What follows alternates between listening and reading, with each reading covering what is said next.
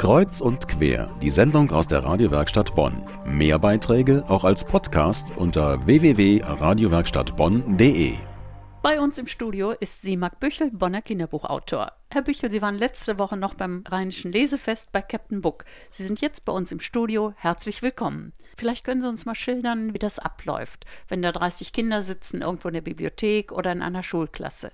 Ja, äh, wenn es denn 30 Kinder sind, dann das, ist, das wären sehr schöne Umstände. Also ich habe Lesungen manchmal mit 160 Kindern da sitzen. Oh. Und dann äh, gestalten sich die Lesungen natürlich etwas anders, als wenn das ein kleinerer Rahmen wäre. Und meine Lesungen hm, so für Klasse 1 und 2, die laufen eher als also eine Art Mitmachtheater ab. Und äh, je nachdem, ob es um 30 oder 160 Kinder sind, dann äh, sieht man äh, während meiner Veranstaltungen 160 Kinder mitunter die Erdmännchen-Morgengymnastik machen. Das hat jetzt erstmal nicht unbedingt etwas mit einer Lesung zu tun, aber sobald man anfängt, Geschichten ja aus den Büchern herauszukitzeln und zu einem kleinen Theater mit den Kindern gemeinsam aufzupusten, dann kann es auch zu solchen Randerscheinungen kommen. Ja, die Gymnastik von den Erdmännchen, die ist ja in dem Buch Oropoi oder wie die Paviane zu ihrem roten Hinterteil kamen. Ich habe es gerade gelesen, habe mich gut amüsiert und habe mich auch gewundert, ja, wie sie wohl auf so eine Geschichte kommen, wie die Affen zu ihrem roten Hinterteil kamen.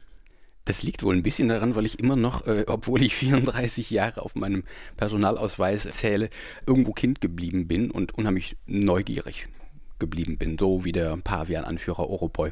Und ich war auch selbst in Ostafrika unterwegs, habe dort Workcamps geleitet und habe mich immer vor Ort umgeschaut und was mich interessiert und was meine Neugierde ansprach, da äh, fange ich dann automatisch an, äh, mir Geschichten auszudenken. Neugierde ist das Stichwort auch für Kinder, denn nach meiner Erfahrung sind Kinder ungeheuer neugierig, wenn sie einen lebendigen Menschen sehen, der Bücher schreibt. Meistens wollen sie wissen, wie lebt der, wie alt ist der. Wie sind da Ihre Erfahrungen?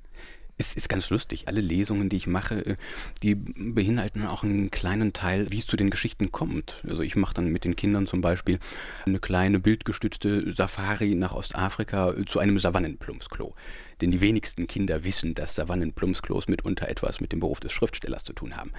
Und so packe ich äh, das Geschichtenerzählen in, in Rahmenhandlungen, in mein eigenes Leben und äh, alles äh, verwebt sich ein klein wenig und die, die Kinder lernen etwas über Hyänen zum Beispiel oder ähm, was, was, was mir passiert, wenn ich mit einem geheimnisvollen Päckchen unterwegs bin, warum Ume und Katiti in einem Regenwald zu Hause sind, der Kakamega heißt, so dass die Kinder merken, Leben und Geschichten erzählen gehen bei mir Hand in Hand, das kann man gar nicht voneinander trennen.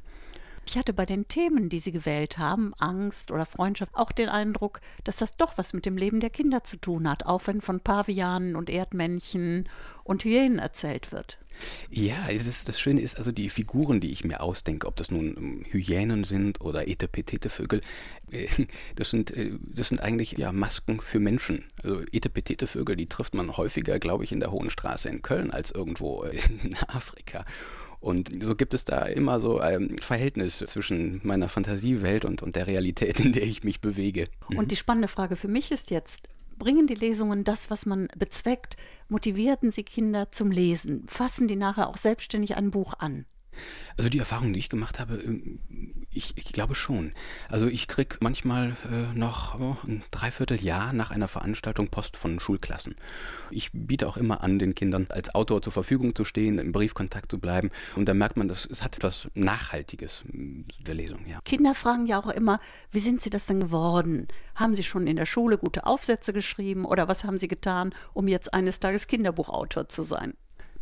Neugierig muss man, glaube ich, wirklich bleiben. Und äh, ich sage den Kindern immer, ich bin sehr viel in Grundschulen unterwegs, dass ich in ihrem Alter angefangen habe zu schreiben. Zweite, dritte Klasse, da fing es an und dann habe ich einfach nicht mehr aufgehört. Und äh, ein dickes Fell gehört dazu. Das Jetzt. muss man sich irgendwann anschaffen. Jetzt muss ich gleich fragen, und wie waren Ihre Noten bei dem sogenannten Aufsatzschreiben? Äh, gut, doch, doch, durchaus. Ja, ja, ja man, mir wurde damals, eine, äh, damals schon eine Fabulierlust äh, ja, konstatiert. Also sind Ihre Lesungen auch gleichzeitig Anregungen zum Schreiben. Die Aufforderung, schreibt doch mal, was euch einfällt, macht eure eigenen Geschichtenbücher oder sowas. Äh, unbedingt, ja. Also ich lasse aus jeder, bei jeder Lesung lasse ich rote Fäden äh, eigentlich raushängen, die äh, Lehrerinnen und Lehrer aufgreifen können, um dann äh, die, die, die Fantasieimpulse der Kinder dann äh, umzusetzen in eigenes Schreiben. Mhm. Denn jeder, jeder Schreibende ist erstmal ein großer Leser. Und ich glaube, durch das, was Sie da tun mit Kindern, für Kinder, wird auch deren Motivation bestärkt. Denn das ist ja immer die Frage, was kann man tun, um Kinder zu motivieren. Ich danke Ihnen für dieses Gespräch. Schön, dass Sie hier waren. Herzlich gerne.